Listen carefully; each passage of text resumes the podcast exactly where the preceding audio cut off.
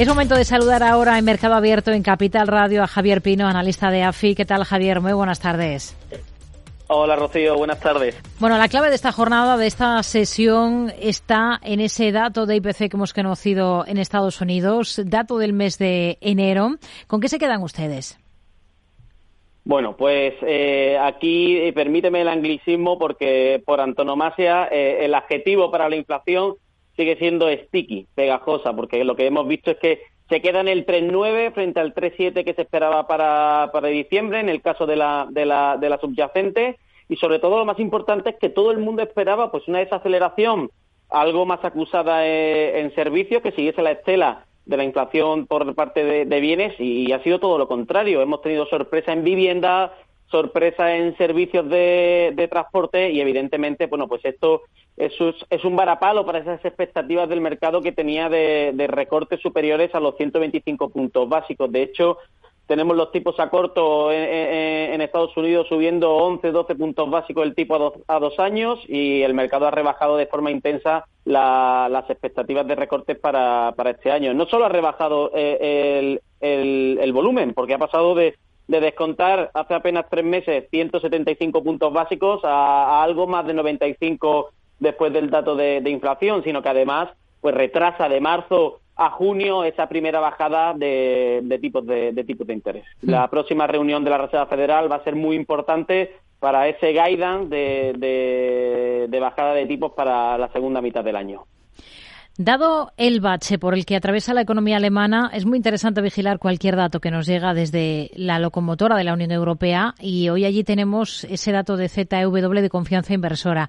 ¿Qué le ha parecido? Porque lo que vemos es que el pesimismo, por ejemplo, entre los constructores de viviendas alcanza un nivel nunca visto en el arranque de este ejercicio.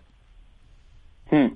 Bueno, de hecho, pues, eh, eh, por la parte de vivienda lo que estamos viendo es que, bueno, pues que hay serio, eh, hay incertidumbre sobre la evolución de los precios de, de, la vivienda en Alemania, sobre el real estate y por lo tanto es normal que haya algo de contagio a, ese, a esa confianza por parte de, los constructores. En general, bueno, pues eh, eh, viene siendo algo habitual. Lo que vemos es que, bueno, pues mejora el indicador, pero sobre todo mejora por la parte de expectativa y en concreto por esa expectativa de que los tipos de interés vuelven a o tienen que tienen que, bajar, ¿no? Por esa mayor flexibilización de la política monetaria. Pero sin embargo, la valoración de la situación actual pues se sigue deteriorando. Estaba en el nivel más bajo desde, desde junio y es cierto, bueno, pues que no pinta nada bien porque sobre, sobre todo ya no es solamente que la economía alemana pues las previsiones sean de una caída en torno al 0,2 intertrimestral en los primeros tres meses de 2024, sino que además tenemos a Francia estancada. Por lo tanto, eh, los dos grandes pesos pesados de, la zona euro no, no tiran. Y por lo tanto evidentemente esto es un esto es un problema. Lo que sorprende pues bueno pues esa dificultad del euro por romper eh, esos niveles de 1.0 de 1.07 lo estamos viendo en, las últimas jornadas. A pesar del buen dato de IPC en Estados Unidos y de esas señales de deterioro que se van acumulando en Europa, bueno, pues esa fortaleza del euro sigue siendo, sigue siendo relevante. Hmm. Hoy hemos tenido también datos en Reino Unido, por ejemplo. ¿El crecimiento de los salarios en el país por encima de lo que se esperaba desinfla la expectativa de bajadas de tipos a corto plazo por parte del Banco de Inglaterra? Sí, e, e, evidentemente.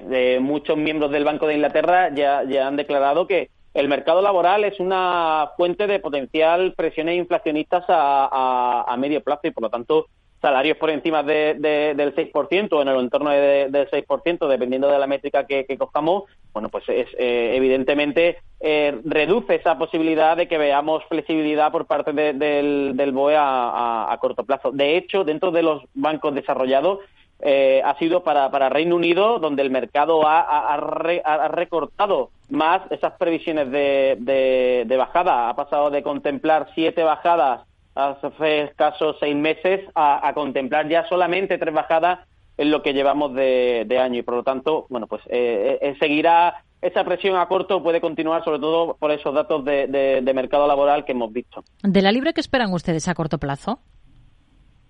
Bueno, pues visto vista la sorpresa que nos están dando los datos los datos de precio eh, en Reino Unido, pues es, es, difícil. Lo que sabemos es que la publicación clave va a ser eh, los datos de IPC que se publicarán mañana y dado cómo estamos viendo el mercado laboral, pues oye, cualquier sorpresa podría amenazar esa, esa resistencia para, para, para la libra. Nosotros pensamos que a corto plazo eh, la posibilidad de una apreciación mayor es, es, es limitada, especialmente frente, frente al euro. Hoy hemos conocido también datos de precios en Suiza. El IPC del país se sitúa en el 1,3% interanual en enero, por debajo de lo esperado y por debajo también de ese nivel objetivo del 2% que marca, como el resto, su Banco Central. Es un dato que ha propiciado un recorte claro en el franco suizo. ¿Qué es lo que estaría descontando la moneda con ello? ¿El Banco Central suizo podría ser el primero en mover ficha?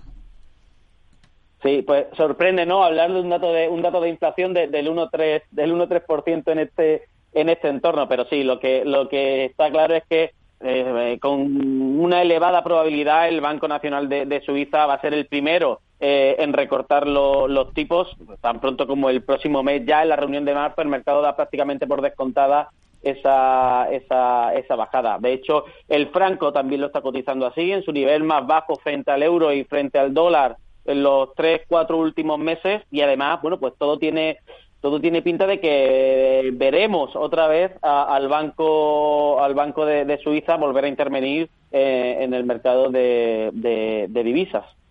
Nos quedamos con ello. Javier Pino, analista de AFI. Gracias. Muy buenas tardes. Gracias, Rocío. Un abrazo.